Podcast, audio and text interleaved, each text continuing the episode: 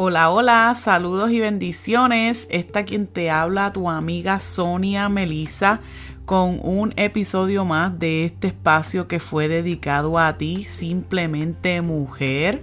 Bienvenidas a este tu episodio número 12. Espero que lo puedas escuchar hasta el final y espero que la misericordia y la gracia de Dios te alcanzan donde quiera que estés.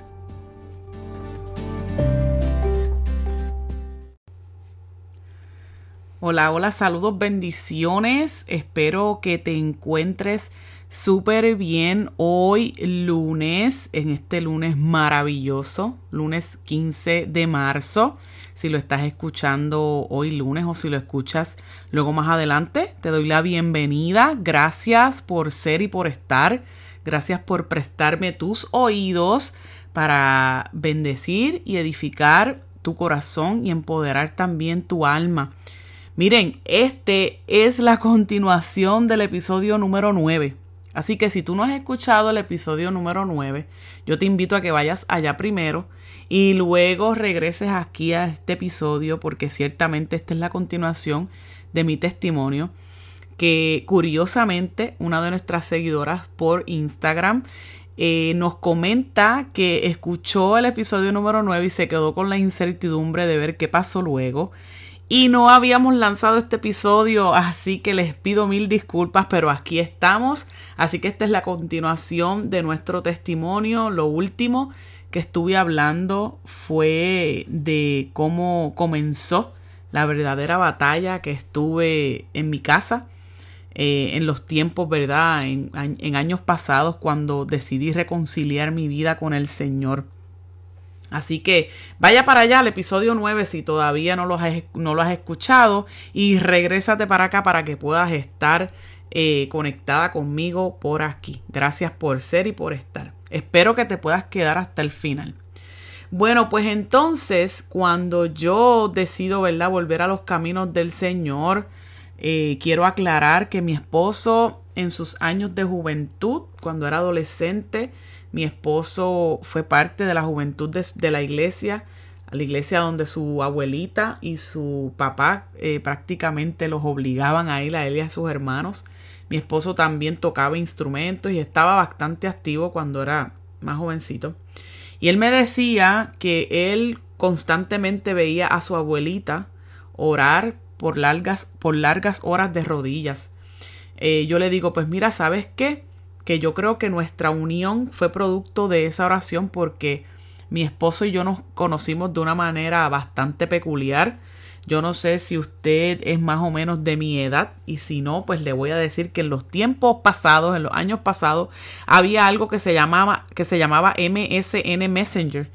Y fue por ahí por donde yo conocí a mi esposo gracias a una amiga muy muy querida vecina de allá de mi pueblo en Yabucoa, que ella me envió la dirección del MSN de mi esposo y fue por ahí donde nos pudimos conectar. Así que simple y sencillamente nuestra unión o, nuestros inicios fue algo divino de parte del Señor.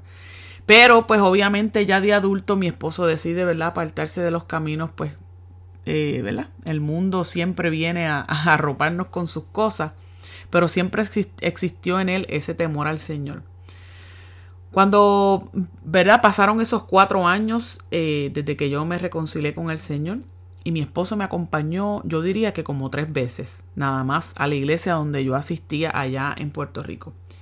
Fueron batallas las que yo tuve que luchar, las que tuve que pelear, literalmente de rodillas. Fueron días en los que literalmente yo sentía al mismo enemigo en mi casa. Yo sentía el mismo infierno, literal, en mi casa. Y mi esposo lo sabe. Fueron años de peleas, fueron años de enojos, corajes, malos tratos a veces porque realmente no, no compartíamos el mismo pensamiento ya. En fin, fue una batalla campal.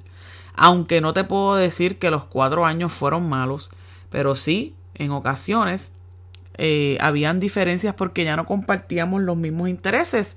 Ya yo no hacía las mismas cosas que solía hacer antes cuando nos conocimos pues ya había dejado de tomar, ya había dejado de, de estar en fiestas así desenfrenadas y en todas esas cosas que, que solía yo hacer antes.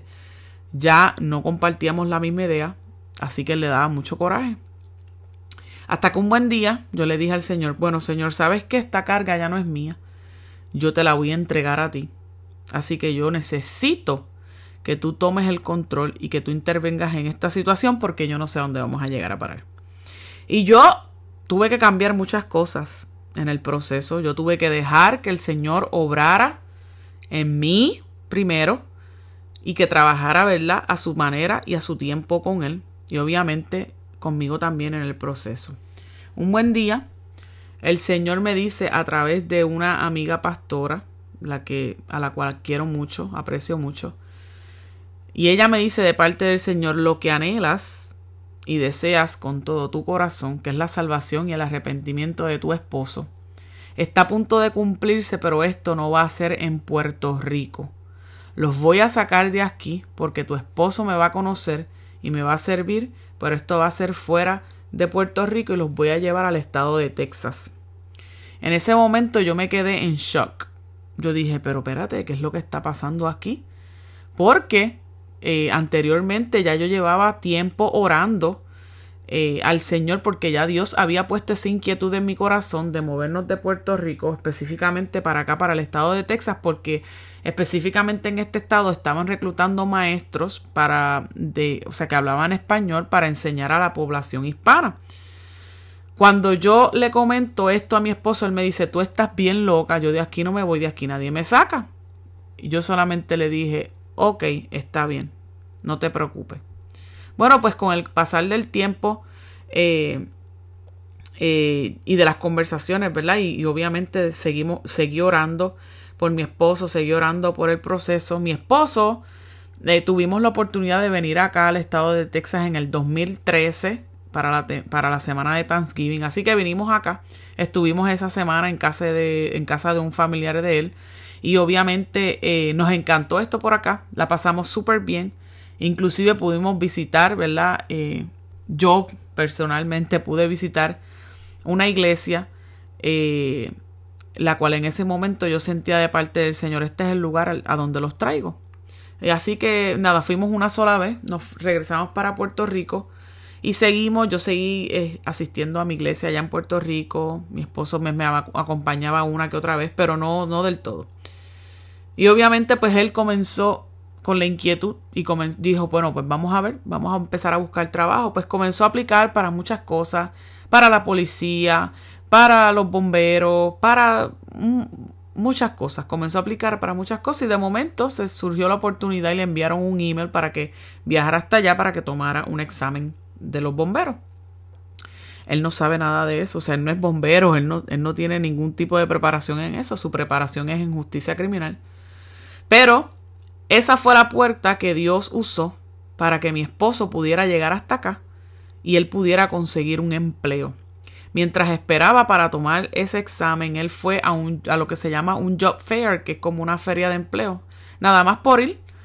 Eh, y ahí mismo, en ese mismo instante, le ofrecieron un trabajo con una paga bastante decente y le dieron la oportunidad de poder regresar a Puerto Rico y que estuviera por, por allá una semana para que pudiera dejar todo set todo, todo establecido para entonces él poder regresar acá a, a trabajar en Texas. Mis amores, eso solamente lo hace el Señor. Mi esposo estaba acostumbrado a trabajar en un lugar donde había aire acondicionado, en un lugar donde eh, siempre estaba, tenía que ir bien vestido. Eh, mi esposo en el lugar donde trabajaba allá en Puerto Rico era bien, tenía una paga bastante buena y su trabajo era bastante cómodo. Él llega aquí a los Estados Unidos y donde comienza a trabajar es un lo que acá conocen como un warehouse, es como un almacén en donde constantemente tenía que estar haciendo trabajo fuerte, tenía que estar moviendo cajas eh, de arriba para abajo, no tenía este descanso así tantísimo, trabajaba muchas horas, eh, llegaba limpio y salía súper sucio, su ropa súper sucia. Y eso a él le fue trabajando en su mente, eso a él le fue trabajando bastante.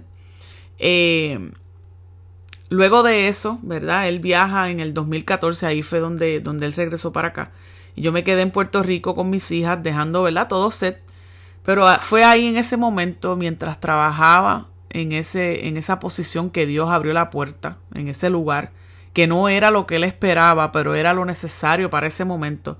Fue ahí donde él se dio cuenta que toda la semilla que había sido sembrada desde que era muy pequeño y durante los cuatro años, ¿verdad? Que yo decidí reconciliarme con el Señor, que el Señor transformó mi corazón y que fue trabajando conmigo en muchas áreas, fue ahí en donde él se dio cuenta que cuando hacemos las cosas lejos del Señor, no nos salen bien.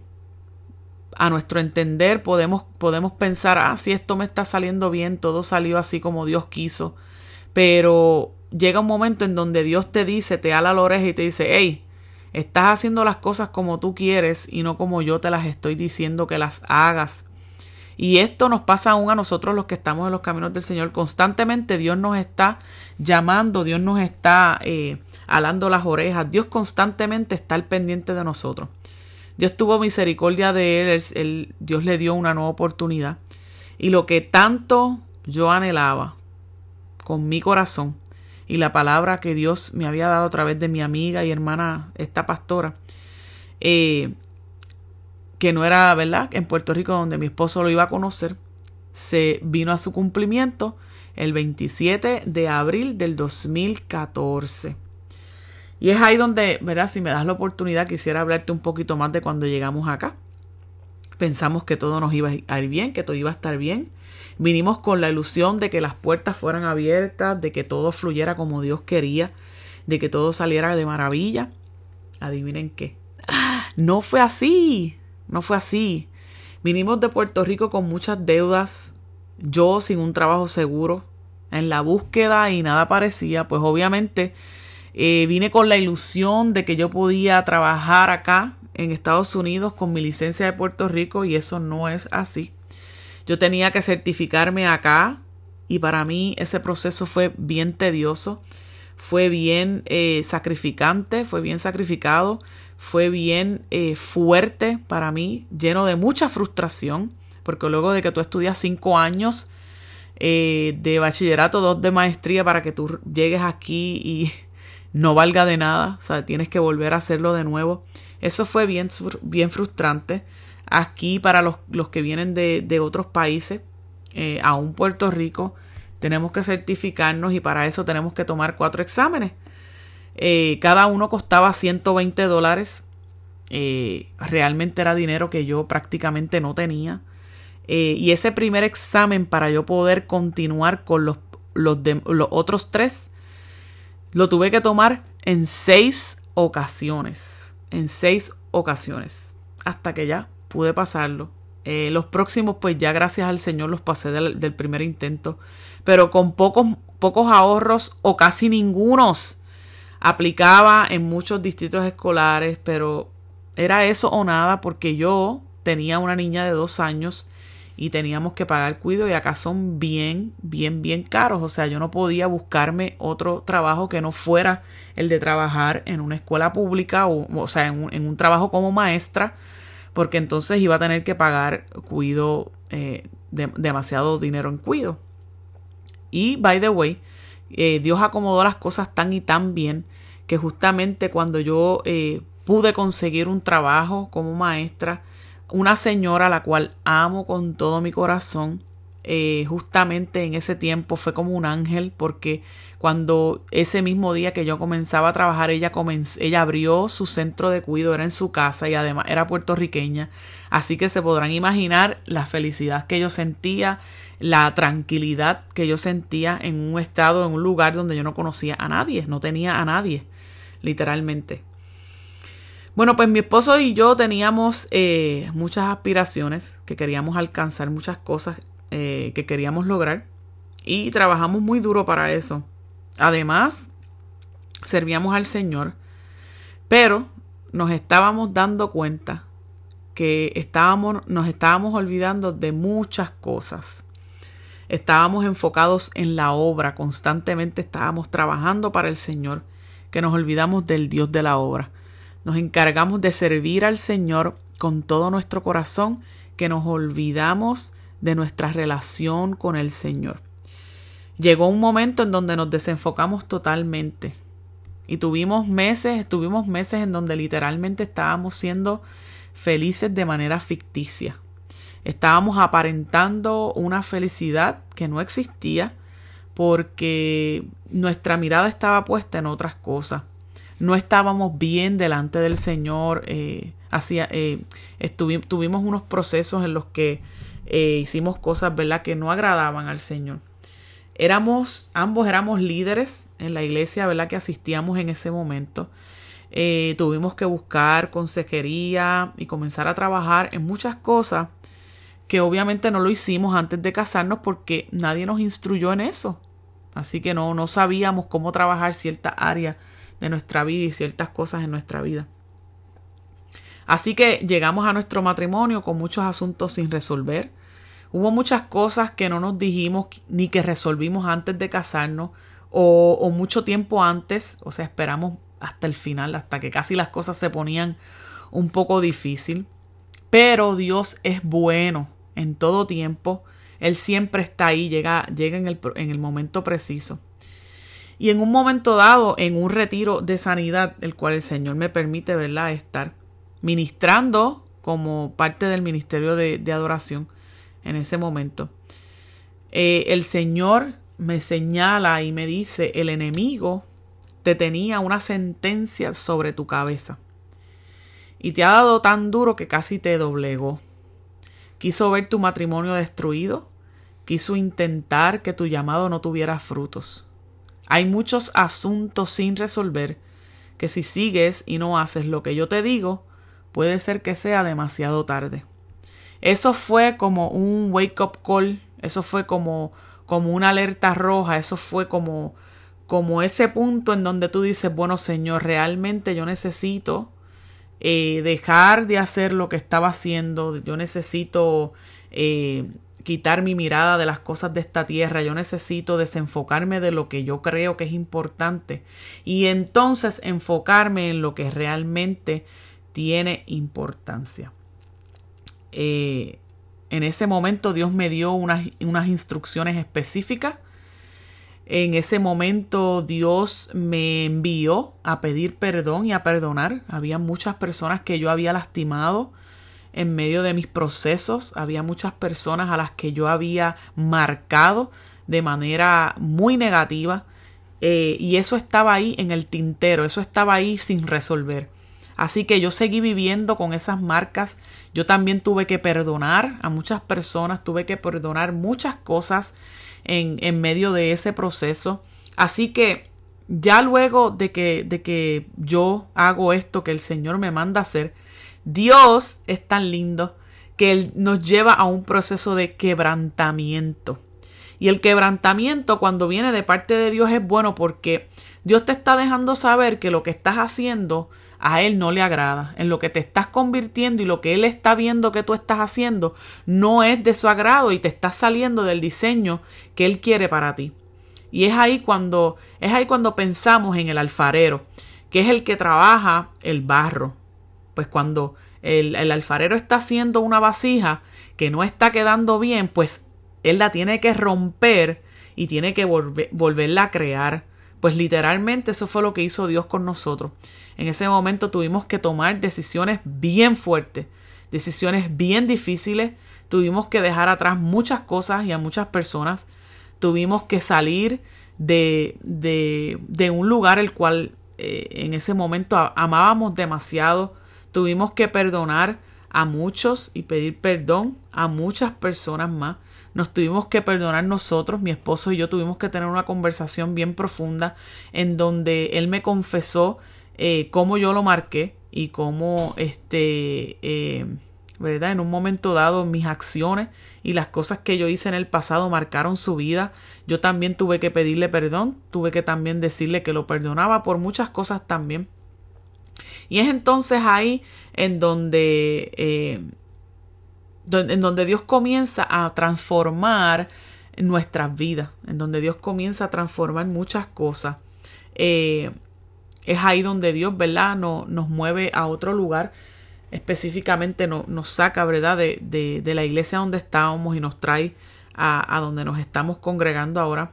Y nos dimos cuenta de muchas cosas, nos dimos cuenta de que solo debemos depender de Dios y que jamás podemos poner por encima de Dios lo que Él nos mande a hacer para Él, que siempre nuestra relación con Dios tiene que ir por encima de nuestro ministerio o de nuestro servicio, eh, porque cuando algo más ocupa el lugar de Dios en nuestro corazón, Él se va a encargar de removerlo.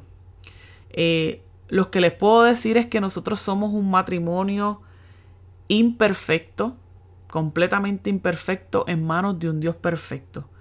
Eh, hemos seguido trabajando, las pruebas no han terminado, los procesos no han terminado.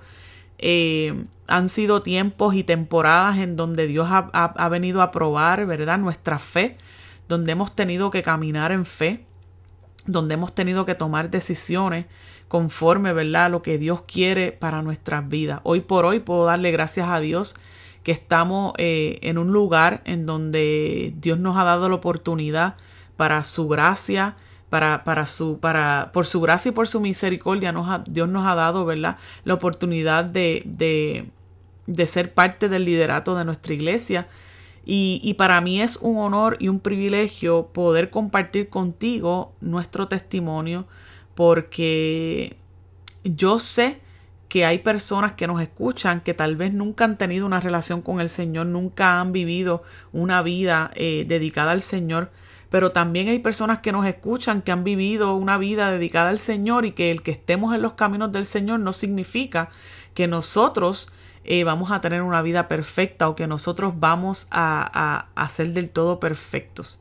Yo te invito a que si tú en algún momento has vivido tu vida en los caminos del Señor y te has apartado de Él porque simple y sencillamente hay ocasiones en las que nos enfocamos en otras cosas. Mira, vuelve, vuelve a los caminos de Dios, vuelve tu mirada al Señor que Dios se va a encargar de, de, encaminarte, Dios se va a encargar de poner tu, tu pie sobre peña y, y, y afirmar tu vida. Eso es, eso es un overall, esto es prácticamente, ¿verdad? Parte, una pequeña porción de nuestro testimonio. Le doy gracias, te doy gracias si estuviste hasta el final, bendigo tu vida.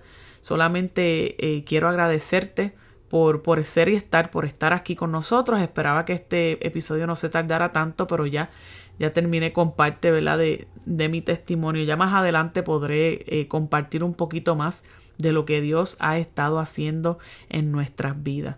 Yo te doy gracias, gracias por estar aquí. Te voy a pedir un pequeñito favor, es que si este episodio por favor bendijo tu vida, que vayas allá a Apple Podcast o a iTunes y nos dejes tu valoración de cinco estrellas y nos dejes, nos dejes tu comentario porque de esta forma vas a permitir que este episodio se pueda posicionar y que más personas puedan eh, llegar hasta este episodio. En las notas del programa te voy a dejar cómo nos puedes conseguir en nuestras redes sociales. Así que muchas gracias y termino este episodio declarando esta palabra sobre ti. Que Dios te bendiga y que Dios te guarde, que el Señor alce su rostro sobre ti y tenga de ti misericordia y que el Señor alce su rostro sobre ti y te dé paz. Así que tú y yo nos vemos la próxima.